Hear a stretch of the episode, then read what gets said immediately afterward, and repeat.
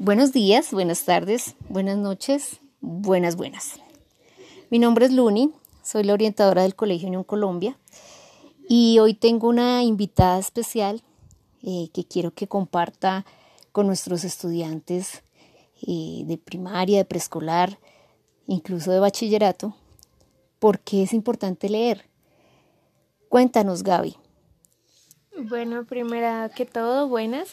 Em, yo considero que es importante leer porque al leer uno aprende muchas cosas, no solo eh, gramática o solo de historia, sino aprende a interpretar situaciones, aprende a ser creativo, aprende a, a ver las cosas de otra manera.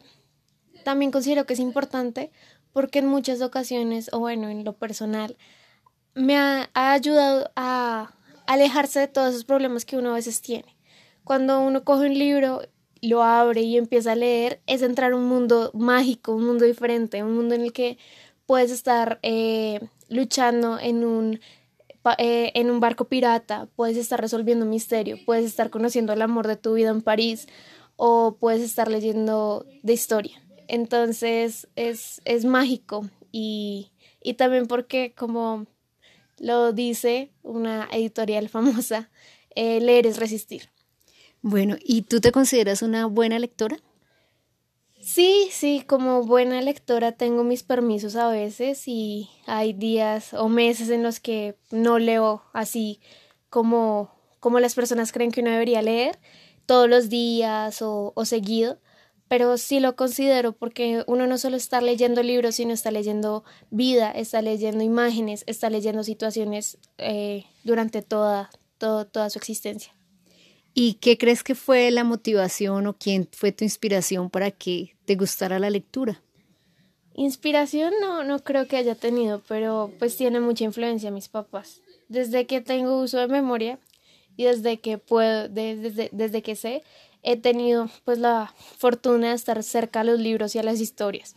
Entonces, eh, sé que hay videos míos de cuando era pequeña leyendo El Patito Feo, eh, Caperucita Roja, Pinocho, que son cuentos pues infantiles. Luego ya pasamos a, a, ser un poco más grandes, entonces me acuerdo que con mi mamá leíamos Niña, Niña Bonita, que me encantaba. Ya en la parte que empecé mi pre, preadolescencia era novelas románticas, entonces Eleanor, Park, eh, Yo antes de ti, después de ti, esas películas, esas, eh, esos libros que son muy muy románticos y ya ahorita pues en mi adolescencia eh, es más centrado a la novela negra, entonces voy eh, a Mario Mendoza, me gusta también la poesía, entonces leo Shakespeare. Entonces, como primero fue como que mis papás me inculcaron eso y me enseñaron a amar los libros, porque conozco muchas personas y a, muchos chicos de mi edad que no les gusta leer y les da pereza, pero es porque no le enseñaron la manera de hacerlo.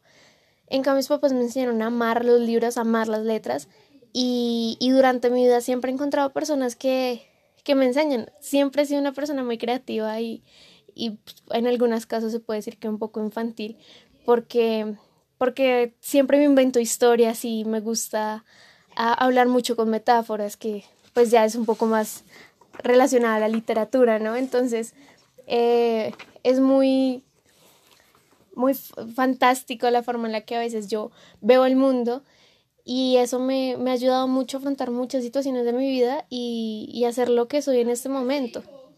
Ah, bueno, pues sabemos que eh, la, la, lectura o leer siempre pues ayuda mucho a los procesos intelectuales de las personas, ¿no?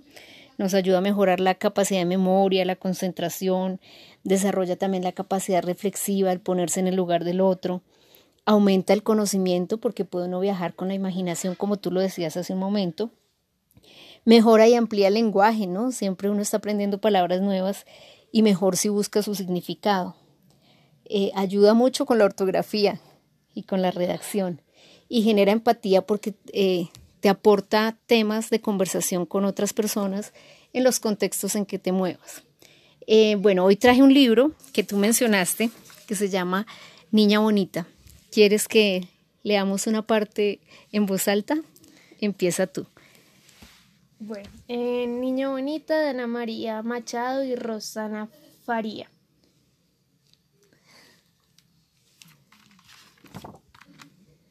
Había una vez una niña bonita, bien bonita. Tenía los ojos como dos aceitunas negras, lisas y muy brillantes.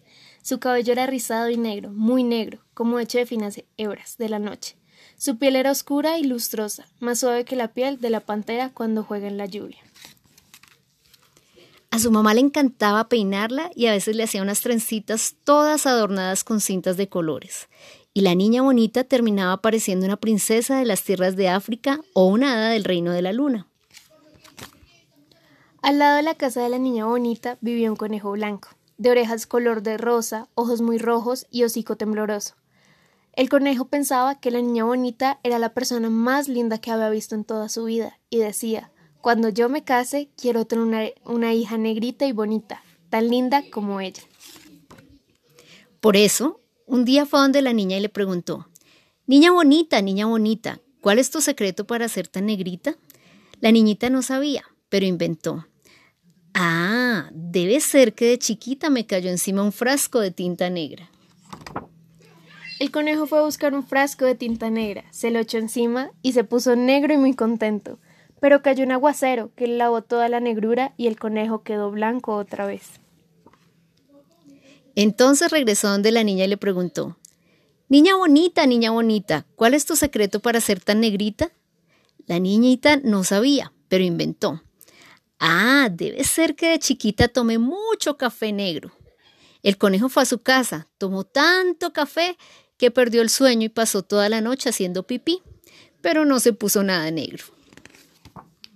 Regresó entonces donde vivía la niña, la niña y le preguntó, Niña bonita, niña bonita, ¿cuál es tu secreto para ser tan negrita?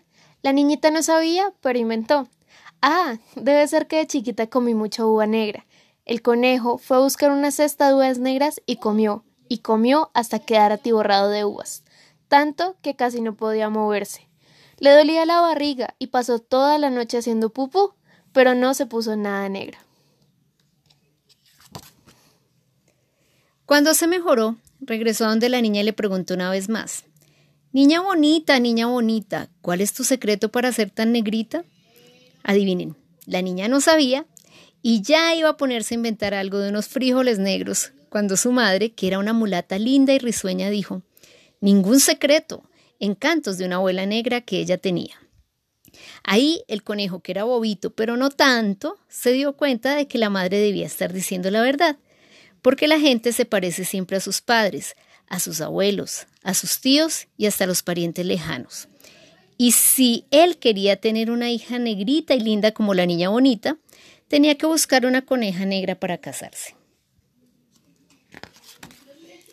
No tuvo que buscar mucho. Muy pronto encontró una coneja oscura como la noche que hallaba, a ese conejo blanco muy simpático. Se enamoraron, se casaron y tuvieron un montón de, de hijos, porque cuando los conejos se ponen a tener hijos no paran más. Tuvieron conejitos para todos los gustos, blancos bien blancos, blancos medio grises, blancos manchados de negro, negros manchados de blanco, y hasta una conejita negra, bien negrita, y la niña bonita fue la madrina de la conejita negra. Cuando la conejita salía a, pasear, siempre había alguien que le preguntaba, Conejita negra, ¿cuál es tu secreto para ser tan bonita? Y ella respondía, Ningún secreto, encantos de mi madre que ahora son míos. Colorín colorado, este, este cuento se ha acabado. Bueno, Gaby, ya para terminar, cuéntanos qué emociones te producía el poder leer junto con, con tus padres las diferentes historias. Bueno, la verdad no, no, no tengo muy buenos, no, no tengo recuerdos de ella porque pues era muy pequeña, pero pues mucha felicidad, mucha alegría.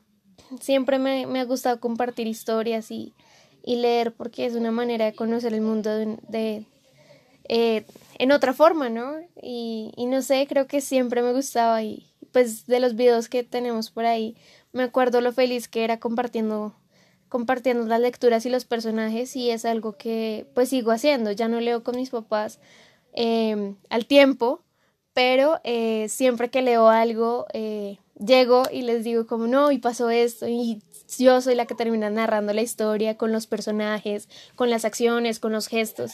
Y es una manera muy bonita en la que pues nos conectamos y, y compartimos tiempo. Siempre me ha gustado. Claro que sí, pero creo que te está fallando la memoria. Precisamente anoche leíamos poesía en familia de un libro que tú nos facilitaste. Bueno, pues deja abierta la invitación a quienes nos escuchan para que acudan a la lectura en una frase. Uy, no, es difícil. no, eh, sí, yo invito a todas las personas que nos están escuchando que tomen un libro, el que más quieran, así sea un cuento para niños, sea una fábula, sea un poema de dos estrofas. Lean, leer es resistir y junto a eso escribir. Y es la mejor, son las mejores maneras, considero yo, en las que uno resiste todos los demonios externos e internos. Y, y nada, no hay nada mejor que poder leer un buen libro y poder comentarlo con los amigos. Muchas gracias, Gaby. Eres muy amable en compartirnos tu historia, tus percepciones. Ya tendremos otros invitados. Posteriormente esperamos que les guste. Chao.